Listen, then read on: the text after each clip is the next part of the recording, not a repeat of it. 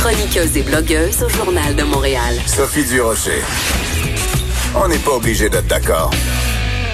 Vous vous souvenez, il y a quelque temps, on avait entendu parler de cette histoire excessivement triste. C'est Jean-Pierre Gariepi, donc euh, ancien chef de police de la ville de Laval, qui euh, est allé dans les médias pour dénoncer le fait que son épouse, qui avait été admise au CHSLD de Sainte-Dorothée deux jours après qu'un premier patient avait été déclaré atteint de la COVID-19, euh, sa conjointe aujourd'hui est infectée.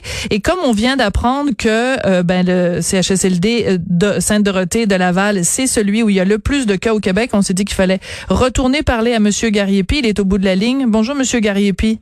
Bonjour, Madame Durocher. Je veux peut-être euh, commencer d'abord par vous demander des nouvelles euh, de votre épouse. Euh, les journées ne se ressemblent pas dans son cas. Évidemment, c'est en santé mentale, alors c'est différent de quelqu'un qui est tout simplement parce qu'il est âgé et qu'il est en CHSLD, c'est différent.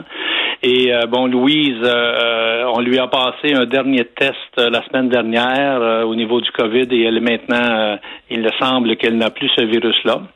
Elle a réussi à passer au travers ça, de façon asymptomatique et dans son cas, ça s'est bien relativement bien passé.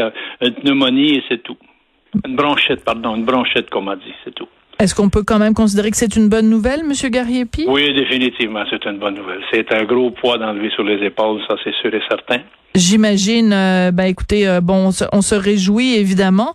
Euh, par contre, c'est sûr que au CHSLD où votre épouse est hébergée, qui est son qui est son milieu de vie maintenant, ben, les nouvelles ne sont pas bonnes du tout. 87 morts dans ce CHSLD de Laval, et c'est donc le, là où il y a le plus de victimes de la COVID depuis le début de la crise. Vous qui réclamiez il y a pas tellement longtemps que cette administration soit sous tutelle Comment vous réagissez à cette nouvelle-là que c'est le pire endroit au Québec? Ben, ça, ça c'est pas une bonne nouvelle de voir que c'est le pire endroit au Québec. Euh, d'autant plus que j'habite Laval et ça se passe à Laval. c'est, euh, on aime bien être des premiers dans des statistiques qui sont bonnes, mais celle-là, c'est une mauvaise statistique. Et euh, l'endroit a mis énormément, énormément de temps à se relever de tout ça, que ce soit au niveau des employés qui quittaient, qui ont été infectés. À un moment donné, il y avait plus de 70 employés qui étaient infectés de la COVID.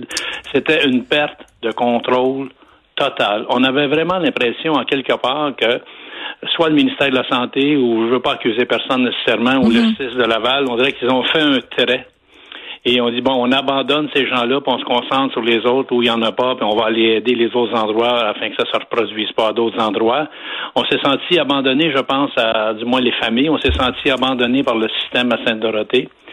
Et euh, c'était de peine et de misère qu'on réussissait à avoir de l'information jusqu'à ce que finalement on réussisse à établir des liens avec les familles qui nous donnaient euh, euh, du renseignement. Je peux vous dire que depuis un certain temps, trois fois semaine, je reçois un, appel d'une personne dédiée à, aux familles et qui me donne des nouvelles au niveau de mon épouse qui est là-bas.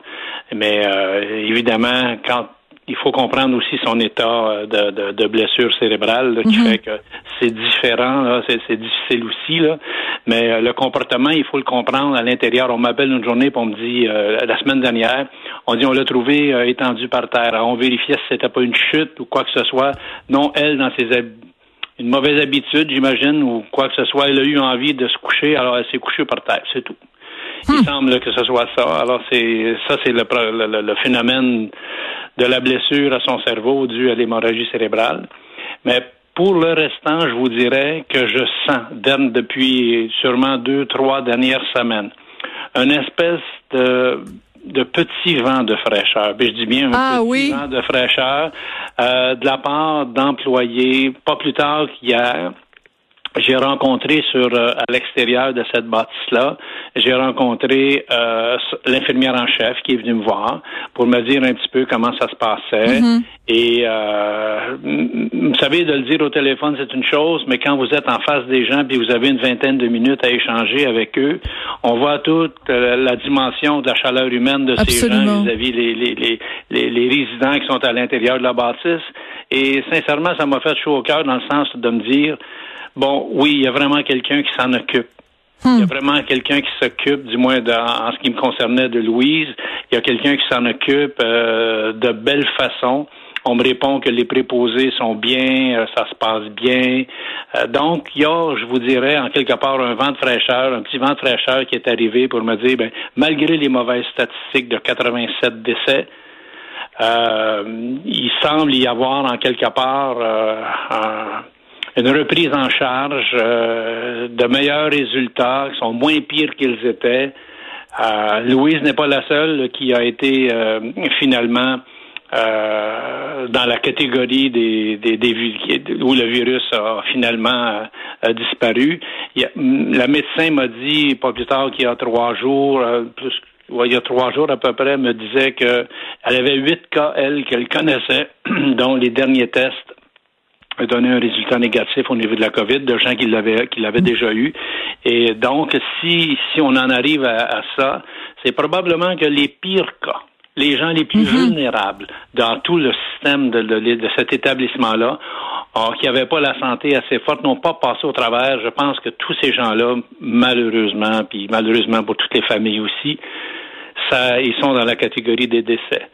Ceux qui restent sont des gens plus forts, une santé meilleure, qui fait que même s'ils sont dans une statistique de, gens qui ont la COVID, réussissent à passer au travers sans être dans cette fâcheuse statistique de décès. Je comprends.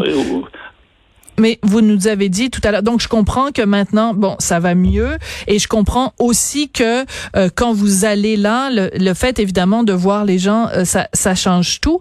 Est-ce que vous êtes rassuré maintenant sur les soins qui sont donnés euh, à votre à votre femme? Oui, je, je, pense que si je le mettais sur une échelle de 1 à 10, je suis sûrement à 7.5, disons, là, de, de, de, de rassurer sur ce qui se passe. Euh, je ferai une première visite. Si tout va bien, si, si les astres sont bien alignés et si tout est correct, je serai possiblement mercredi prochain en mesure d'aller faire une première visite hein, avec plein de consignes et oui, plein de choses.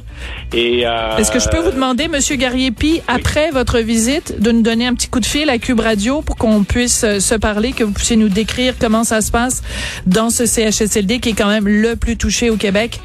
Bien sûr, ça me fait plaisir, Madame Durocher. Merci et ben salutations à votre épouse euh, Louise. Merci beaucoup, Monsieur Gariepi. C'est comme ça que se termine notre émission. On se retrouve non pas lundi, mais mardi. Merci beaucoup d'avoir été là. Passez une excellente longue fin de semaine.